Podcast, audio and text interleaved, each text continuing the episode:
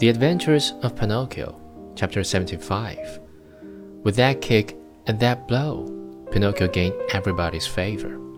Everyone admired him, danced attendance upon him, petted and caressed him. As the days passed into weeks, even the teacher praised him, for he saw him attentive, hard working, and wide awake, always the first to come in the morning and the last to leave when school was over.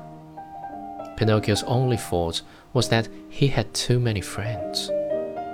Among these were many well known rascals who cared not a jot for study or for success. The teacher warned him each day, and even the good fairy repeated to him many times Take care, Pinocchio. Those bad companions will sooner or later make you lose your love for study. Some day they will lead you astray. There is no such danger, answered the marionette, shrugging his shoulders and pointing to his forehead, as if to say, I'm too wise.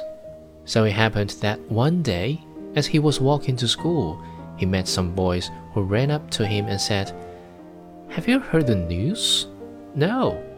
A shark as big as a mountain has been seen near the shore. Really? I wonder if it could be the same one I heard of when my father was drowned. We're going to see it. Are you coming? No, not I. I must go to school. What do you care about school? You can go there tomorrow.